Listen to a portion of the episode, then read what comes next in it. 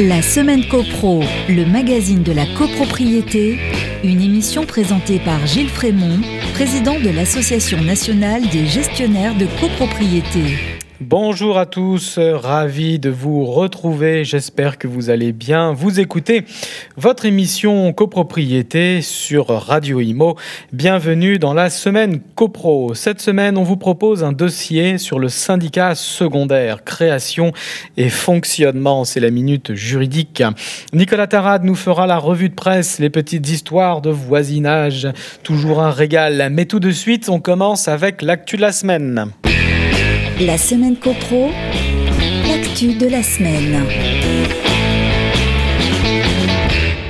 L'actu de la semaine, c'est la nouvelle gouvernance au sein du groupe Nexity. Le conseil d'administration de Nexity, réuni le 30 mars autour de son président Alain Dinin, a adopté les projets de résolution qui seront soumis à son assemblée générale du 19 mai, ainsi qu'une série de décisions relatives à sa gouvernance. Sous réserve de l'approbation des résolutions, une nouvelle organisation de la direction générale prendra donc effet à l'issue de cette assemblée générale. À retenir essentiellement la dissociation des fonctions de président du conseil d'administration et de directeur général, ainsi que la nomination de Véronique Bédag en qualité de directrice générale. Nexity entend ainsi réinstaurer le schéma de gouvernance mis en place en 2019 à l'occasion de la nomination de Jean-Philippe Ruggieri en tant que directeur général et interrompu à la suite de son décès en avril 2020. Alain Dinin, en qualité de président du conseil d'administration et du comité stratégique stratégique et des investissements continuera à accompagner l'équipe de direction générale dans les grands choix stratégiques et d'allocation de ressources humaines et financières. Véronique Bédag, qui dirige actuellement l'ensemble des activités de promotion de Nexity, sera nommée pour un mandat de 4 ans. Véronique Bédag, pour sa petite bio, a été secrétaire générale à la mairie de Paris de 2008 à 2014, puis directrice de cabinet du Premier ministre de 2014 à 2016. Elle intègre Next City en 2017, au sein duquel elle était directrice générale déléguée depuis 2019. Afin d'assurer une continuité des délégations, Jean-Claude Bastien, déjà directeur général délégué en charge des services de Next City, sera avec Véronique Bédag le second mandataire social de la société pour une durée de 4 ans, lui aussi.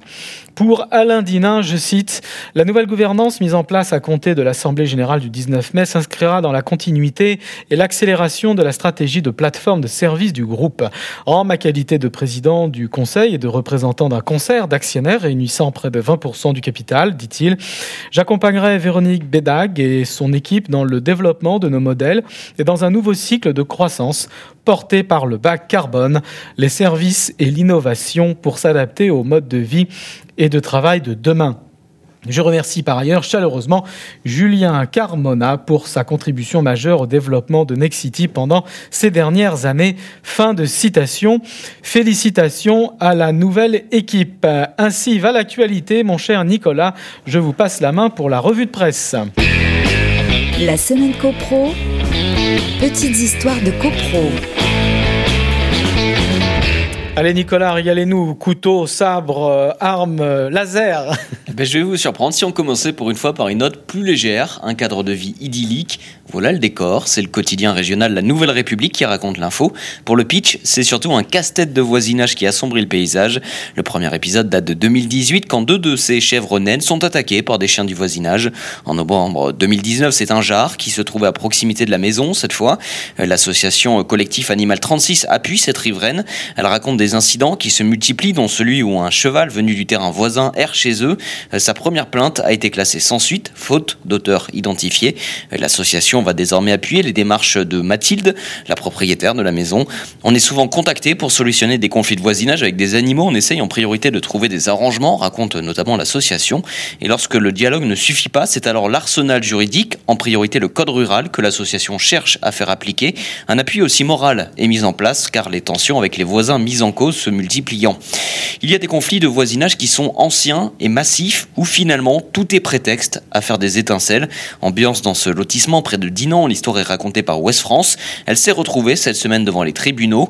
Euh, tout a commencé le 19 octobre 2018. Les chauffourées débutent par des besoins naturels. Deux hommes de 24 et 28 ans sont dans la rue, l'un d'eux est en train d'uriner. Le voisin va donc à sa rencontre pour lui dire d'arrêter. Des insultes sont échangées, des menaces de mort assénées. Un des jeunes hommes tente de mettre un coup par-dessus le portail. Le voisin assure l'avoir pris au niveau du front. Une autre voisine assiste à la scène et appelle les gendarmes, mais l'un des prévenus se charge de lui montrer ses fesses. Le tribunal rendra sa décision à la fin du mois de mai. C'est souvent des broutilles, les histoires de voisinage. Oui, ça se, ça se joue à pas grand-chose. Ben oui, mais c'est ça qu'on aime. Allez, on passe à la minute juridique. La semaine copro, la minute juridique. Comme dans un couple, il arrive aussi aux copropriétaires de se séparer pour gérer sa vie et ses affaires chacun de son côté, sans dépendre l'un de l'autre. Séparation, éloignement, mais pas véritable divorce comme nous allons le voir. Car entre le syndicat secondaire qui vient d'être créé et le syndicat principal qui lui subsiste, demeurent des choses communes, ne serait-ce que le terrain, le sol de la parcelle. Nous parlons bien ici de syndicats secondaires et non de scission de syndicats régis par l'article 28 de la loi de 65. Le syndicat secondaire, sa création et son objet sont prévus à l'article 27 de la loi du 10 juillet 1965. Article 27 qui nous dit en substance Lorsque l'immeuble comporte plusieurs bâtiments ou entités homogènes, susceptibles d'une gestion autonome, les copropriétaires de l'un de ces bâtiments peuvent, réunis en assemblée spéciale, décider la constitution entre eux d'un syndicat dit secondaire. Au sein même d'un syndicat de copropriétaires, pourquoi donc vouloir se séparer? Pourquoi prendre ses distances, son autonomie? Quel est l'intérêt d'un syndicat secondaire? Rappelons que le syndicat secondaire est une invention de la pratique notariale antérieure à la loi du 10 juillet 65. Il a été conçu pour remédier au gigantisme des ensembles immobiliers. Il permet une gestion autonome des bâtiments. Sous-entendu, il permet aux copropriétaires séparatistes de ne plus participer aux charges des autres copropriétaires et de ne plus dépendre de leurs décisions majoritaires. Il permet à un bâtiment vertueux de se délester des blocages de gouvernance ou du gaspillage de la majorité. L'unité de gestion est réduite et donc a priori plus souple, plus efficace. La décision de se séparer, la décision de faire une sorte de sous-syndicat, est donc prise de façon unilatérale par le groupe dissident lors d'une assemblée spéciale. Les autres copropriétaires n'ont pas leur mot à dire. Ils ne pourront agir qu'en contestation dans les délais légaux. L'assemblée du syndicat principal ne fera qu'approuver après coup les projets de nouveaux règlements de copropriété et de répartition de charges afférents au syndicat principal. La linéa 2 de l'article 27 poursuit et définit l'objet de la nouvelle organisation. Le syndicat secondaire aura pour objet la gestion, l'entretien et l'amélioration interne du bâtiment concerné. Attention, cet objet ne peut pas être restreint, le texte étant d'ordre public. En revanche, il peut être étendu, mais avec cette fois-ci l'accord de l'Assemblée générale du syndicat principal, statuant à la majorité de l'article 24, nous dit la loi. La décision de se constituer en syndicat secondaire est votée à la majorité des voix de tous les copropriétaires, autrement dit la majorité de l'article 25, avec possibilité de passerelle de l'article 25-1. Une passerelle rendue possible depuis la réforme de l'ordonnance du 30 octobre 2019. Le syndicat secondaire fonctionne comme un syndicat normal. Il est doté de la personnalité civile et de tous ses attributs. Il peut agir en justice, il peut choisir son propre syndic et embaucher son propre personnel, il tient sa propre comptabilité, il convoque ses propres assemblées générales et engage ses propres travaux. Mais on ne peut pas décider de partir comme ça, sur un coup de tête. Il faut une condition préalable. Le texte de l'article 27 et la jurisprudence qui s'ensuit sont clairs. La condition primaire pour pouvoir créer un syndicat secondaire est l'existence de plusieurs bâtiments. Autrement dit, des constructions indépendantes les unes des autres, non imbriquées, même si ces constructions sont desservies par des aménagements communs. Pluralité suppose que chacun des bâtiments comporte un gros œuvre autonome. Une indépendance physique donc, ce qui interdit de considérer les cages d'escalier d'un même bâtiment comme plusieurs bâtiments, même si c'est tentant. La création d'un syndicat secondaire entraîne nécessairement l'apparition d'un syndicat dit principal, composé de l'ensemble des copropriétaires. Il s'agit bien du syndicat initial, qualifié de principal pour les différencier du syndicat secondaire. Les autres bâtiments ne deviennent pas ipso facto syndicats secondaires. Ils demeurent de simples bâtiments ou des parties communes spéciales dans le syndicat principal. À propos de la gouvernance, l'article 27 précise in fine que le syndicat secondaire est représenté au conseil syndical du syndicat principal. À propos de gouvernance toujours, la loi Allure du 24 mars 2014 a organisé la représentation du syndicat secondaire à l'Assemblée générale du syndicat principal. Article 22, grand 2 de la loi 65.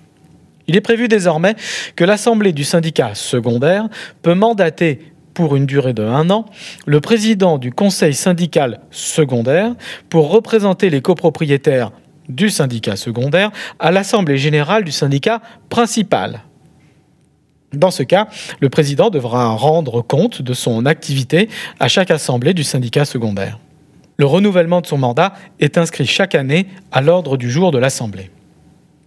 Notons pour finir que l'évolution récente de la loi de 65 sur les parties communes spéciales viendra peut-être amoindrir l'intérêt politique et économique de créer un syndicat secondaire. En effet, l'article 6-2, issu de la loi Elan, prévoit désormais que les décisions afférentes aux seules parties communes spéciales peuvent être prises soit au cours d'une assemblée spéciale, soit au cours de l'assemblée générale de tous les copropriétaires. Seuls prennent part au vote, dans ce cas, les copropriétaires à l'usage et à l'utilité desquels sont affectées ces parties communes. De la même manière, l'article 10, dernier alinéa, prévoit désormais que lorsque le règlement de copropriété met à la seule charge de certains copropriétaires les dépenses d'entretien de services collectifs ou éléments d'équipement, il peut prévoir que ces copropriétaires prennent seuls part au vote sur les décisions qui concernent ces dépenses. Chacun d'eux disposera alors d'un nombre de voix proportionnel à sa participation aux dites dépenses. En d'autres termes, les copropriétaires voteront ici avec leurs millièmes spéciaux. Voilà donc de nouvelles possibilités d'autonomie offertes par la loi, sans avoir à passer par la lourdeur d'un syndicat secondaire. Un grand merci à tous, merci pour votre écoute, merci pour votre fidélité, merci, un grand merci Nicolas Tarade. Je vous dis à vendredi prochain, 11h30 sur les ondes de Radio Imo. D'ici là, portez-vous bien et faites de la copro. La semaine copro, le magazine de la copropriété, à réécouter en podcast sur radio.imo et toutes vos plateformes d'écoute habituelles.